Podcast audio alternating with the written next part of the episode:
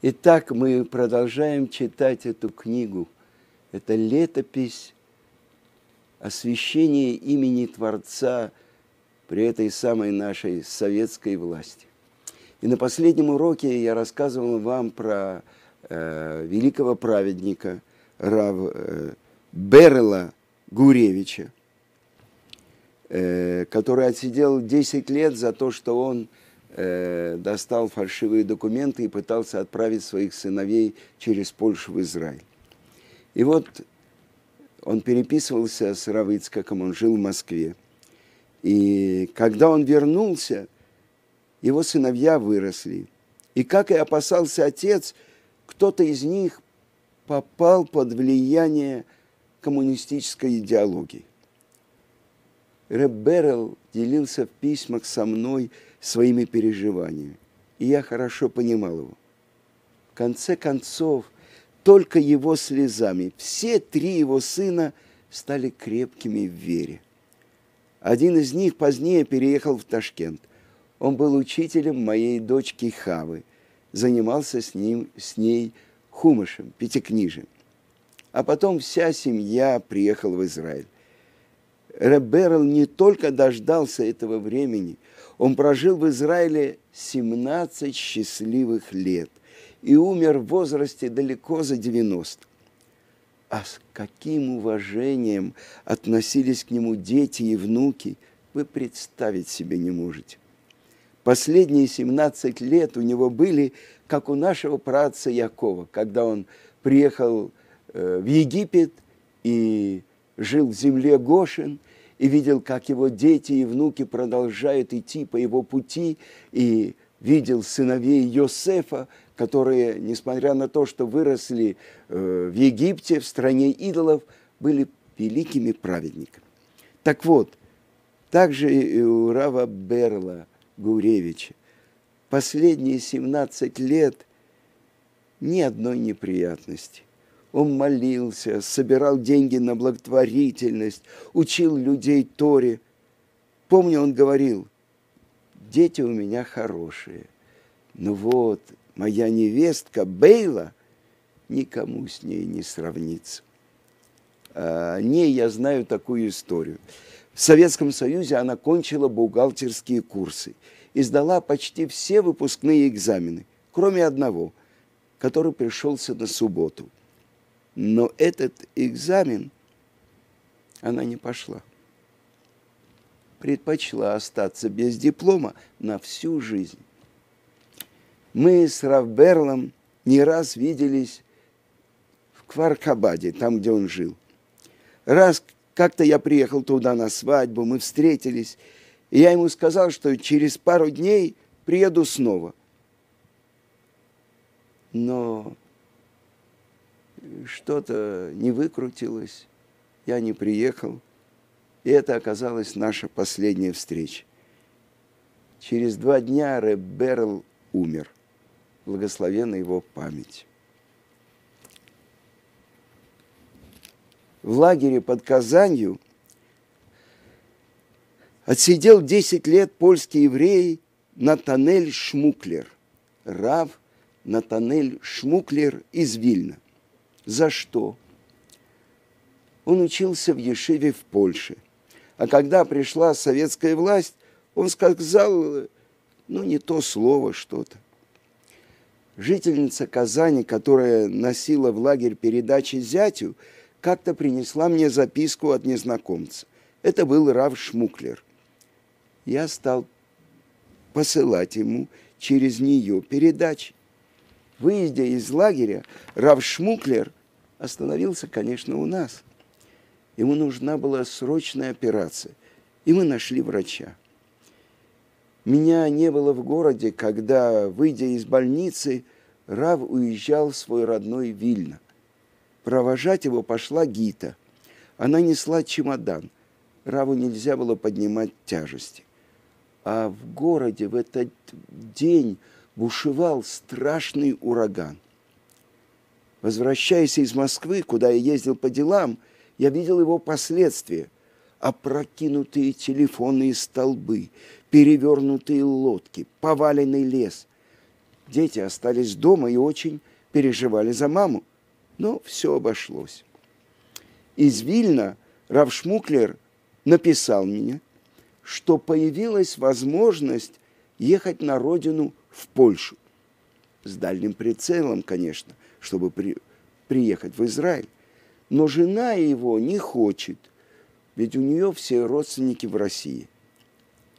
Я прочел это письмо в трамвае, тут же сошел и побежал домой, чтобы немедленно написать ему ответ. Я писал в расчете, что и его жена прочтет это письмо.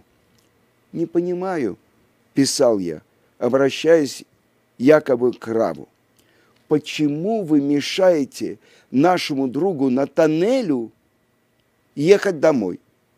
Вы ждете, чтобы его забрали?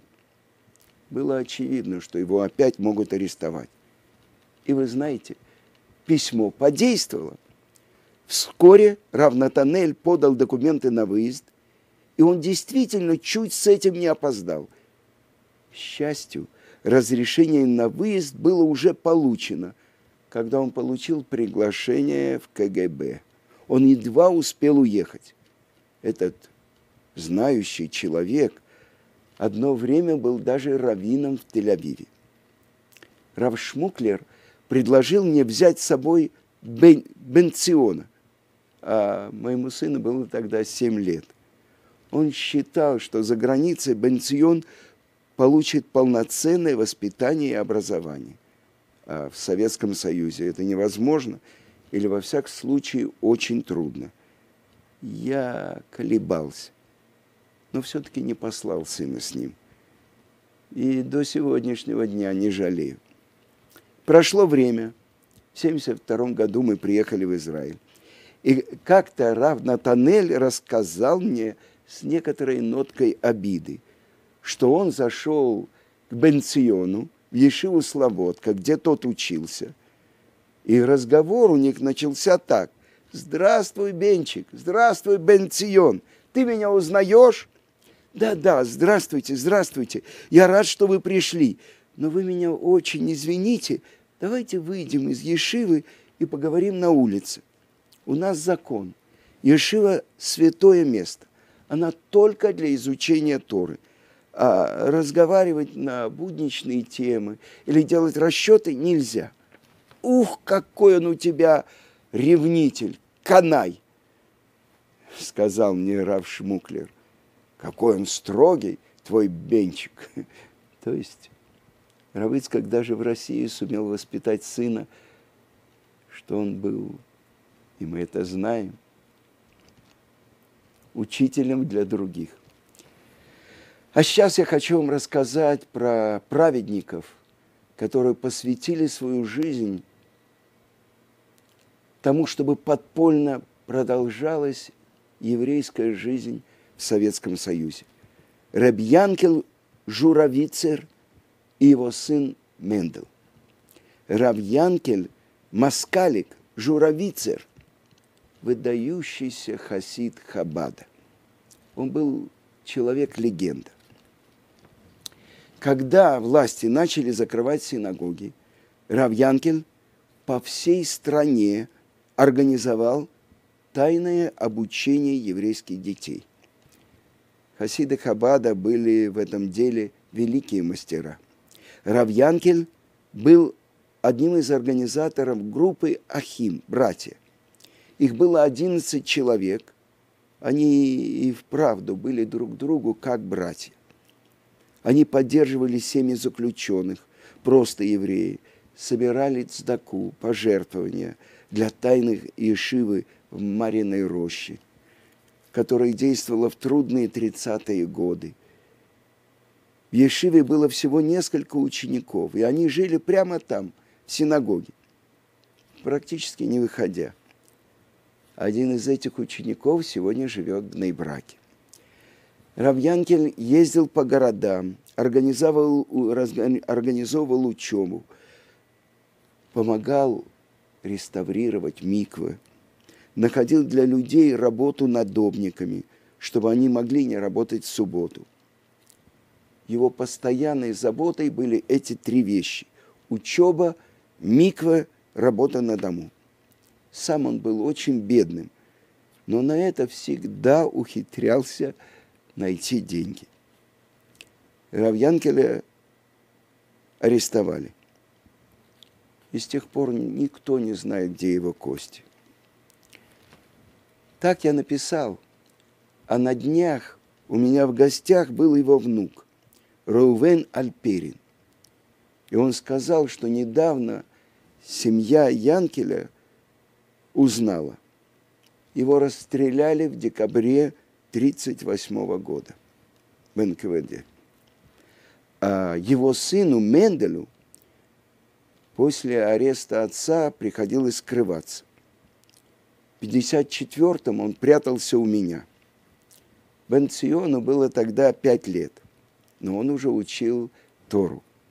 Как-то смотрит Мендел с Бенчиком Хумаш и показывают ему слово «лот», имя племянника Авраама. Бенчик читает. Вот Лот, вот еще Лот. А тот захотел подшутить над ним и говорит, знаешь что, если найдешь еще одно слово «лот» где-нибудь дальше, после главы Ваейра Берешит, я дам тебе рубль. А имя Лот после этой главы нигде в Торе не упоминается. Бенчик тут же открывает ему хумаш, далеко после Ваейра, и показывает ему слово «лот». Э, это говорится о растении лот. Он нашел моментально. И ничего ему не оставалось сделать, как дать Бенчику рубль. Мендель Маскалик прятался у нас больше месяца, а потом вернулся в Москву. В начале 70-х, когда евреи стали выезжать из СССР, он помогал им материально. Не собирал или добывал для отъезжающих деньги, а давал свои, те, что зарабатывал. Бог ему помог. Ему хватало не только на себя, но и на помощь другим. И вот я хочу рассказать вам. Его нашли убитым на улице в Подмосковье. Также случайно погиб сын Костромского Шойхета, у которого, выйдя из тюрьмы, жил Любавичский Рэбе. Рэбе уехал в Америку. Шойхет умер – а его сын, который, кажется, был юристом, стал очень толковым ходатаем по всем религиозным делам. Я не помню ни имени его, ни фамилию. Только помню, что по поручению нашей общины из Казани он поехал в Москву, чтобы ходатайствовать за нас. И вот в вагон вошли двое человек, вывели его в тамбур – и выкинули из несущегося поезда. Это реальность. Когда спрашивали Рав Бен Сиона Зильбера, скажите, что вы можете рассказать про время, в которое вы жили? Он сказал, я родился уже в хорошее время где-то в конце сороковых, тогда уже за веру не расстреливали, а только сажали. Равыцкака посадили э, в 51 году, а он вышел, когда Сталин подох в 53-м. Так что это только сажали. Тот, кто шел за веру и знал, что его может ждать смерть. Великие праведники, что память о них была благословена.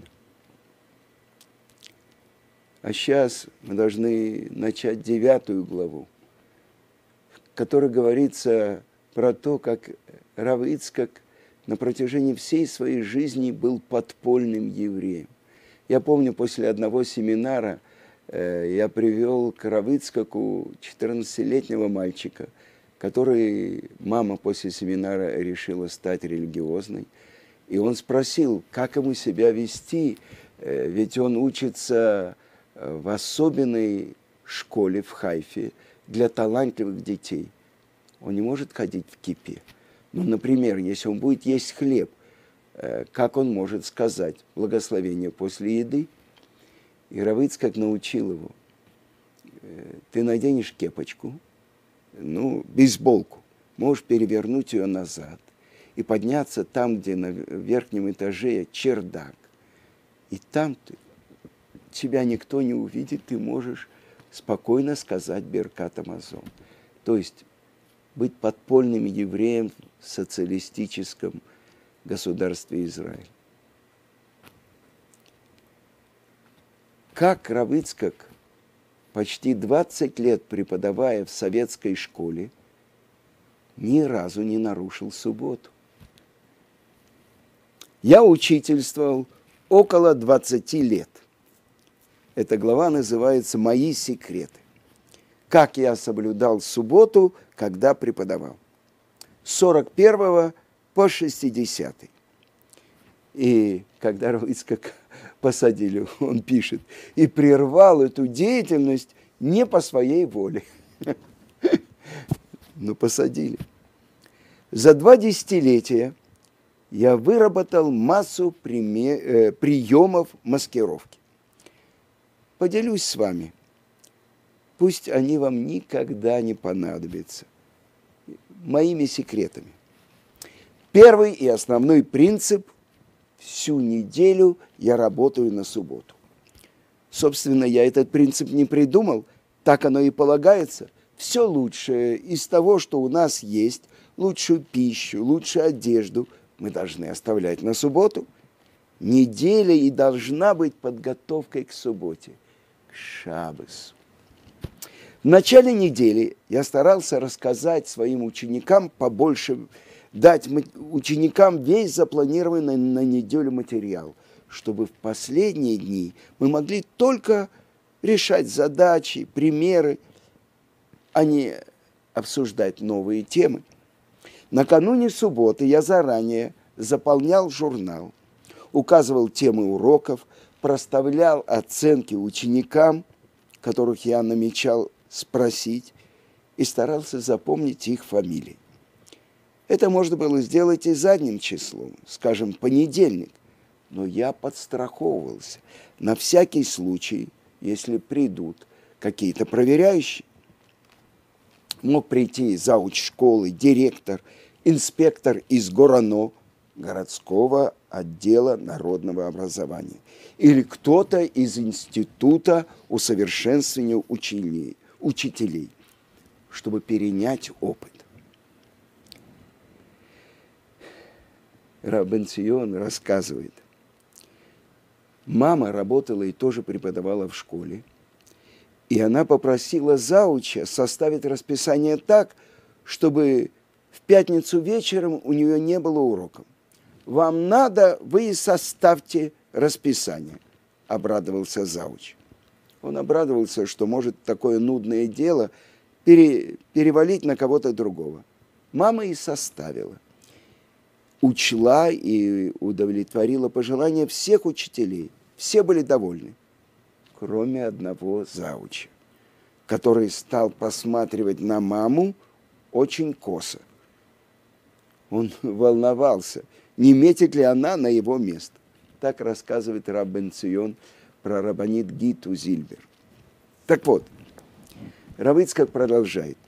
Я убедился и могу утверждать, что Творец, если он подвергает испытанию человека, он дает ему силы это испытание выдержать. Было бы желание. Нельзя сказать, я вынужден был украсть, убить, ограбить. Так не бывает. Если бы человек знал, что ему придется заплатить за это 20, 30 тысяч долларов, 40, он точно бы удержался. Вы скажете, неудачный пример. Человека тюрьма не остановит, а деньги его остановят. А я говорю, остановит. Деньги сильнее, чем тюрьма. За деньги убивают. Тот, кто не боится Бога, все сделает за деньги. И от многого за деньги удержится. А если не удержался, значит не хотел. Но силы устоять перед испытанием всегда есть. Равыцкак часто на семинарах, на которых мы были вместе, он говорил, советские люди вышли из страны, где все воруют. Надо продолжать это делать и в Израиле. Но что нужно воровать? Красть время для Торы. Я должен признаться, пишет Рабыцкак, я много обманывал советскую власть много времени у нее украл. В субботу я всегда являлся в класс с опозданием минут на 10 после звонка. Независимо, ждет ли меня там контролер или нет. Это был мой второй рабочий принцип. Как это долго дать сейчас, я просто не знаю. Ну вот я вошел в класс. Суббота. Инспектор уже сидит на задней парте, ждет я вдруг спохватываюсь, ой, забыл журнал. Отправляю кого-то из учеников за журналом. Ну вот, журнал доставлен. Предлагаю принесшему отметь, кого нет в классе. Обычно это делает учитель. А сам я наверстываю время. Велю ученикам открыть задачники и называю номер задачи или примера. Один ученик решает у доски, остальные в тетради. Теперь представим себе, что ученик у доски забыл и не, или не знает формулу. В любой другой день я бы подбежал и написал сам формулу на доске. Но суббота нельзя. И я поднимаю одного, другого, третьего, пока кто-то не напишет. И так я веду весь урок, только примеры и задачи. Третий принцип касался тактики действий с учениками евреями. Ведь это ведь тоже надо заранее обдумать. В субботу я евреев к доске не вызывал. А к сидящим за партой подходил и говорил, тебе тема сегодняшнего урока понятна, можешь не писать. Что интересно, инспектировали меня не раз и неизменно попадали на уроки в субботу или в праздники и я получал самую лучшую оценку. Лучшую. Инспекторам очень нравилось, что учитель только руководит классом, а весь класс увлеченно работал. Потом, после урока, спрашивают, ну а как насчет оценок? Я велю принести журнал и показываю. Вот видите, Федоров ответил на все вопросы, ну, не совсем, получил четыре. Хорошо. А Андрей с несколькими вопросами не справился. Я поставил ему тройку. Ну что ж, справедливо. А оценки были поставлены заранее, в пятницу, до захода солнца. Этим своим правилам я следовал постоянно. Ну, ситуации были разные. Скажем, выпал на субботу государственный экзамен. Знаете, как он организуется? Учитель приходит в школу заранее, комиссия вскрывает специальный конверт с задачами и передает ее учителю и двум ассистентам. Задачу следует решить самому учителю, а затем написать на доске ее условия. Написать также примеры и ждать, пока задачу и примеры не решат школьники. Экзамен продолжается 6 часов. Тут, конечно, трюки, разработанные для уроков, не подходят. Как быть? Ну, писать я, разумеется, всегда предлагал ассистенту. У тебя почерк лучше, а решение я тебе продиктую. Ассистенты обычно это устраивают. Я диктую, а он записывает на доске, и все в порядке. Но что делать, если среди тех детей, которых экзаменуют, ученик еврей? Как я поступал в таких случаях в классе, я уже говорил. Но на экзамене по-разному выкручивался. Помню одного паренька, семья которого приехала в Казань из Биробиджана. Он было собрался писать, но я ему сказал, иди домой, я тебя знаю, оценку я тебе поставлю потом. И сошло. Э-э- случались и курьезы. На субботу у меня было много патентов. Но однажды, в субботу, перед экзаменом, когда занятия уже закончились и ждать инспектора не приходилось, я пошел давать консультацию, что называется, с голыми руками, невооруженный. Я тогда работал в Ленинградском учетно-кредитном техникуме, который во время войны эвакуировали в Казань. Это было в субботу, 26-го Тамуза 45 -го года. Первый йорцайт моего отца. В 6 утра я помолился в первом миньяне, там же сказал кидуш над двумя кусочками хлеба и к восьми побежал в технику. Начинаю отвечать на вопросы. Тут вбегает директор, а в руках у него лист с какими-то подписями.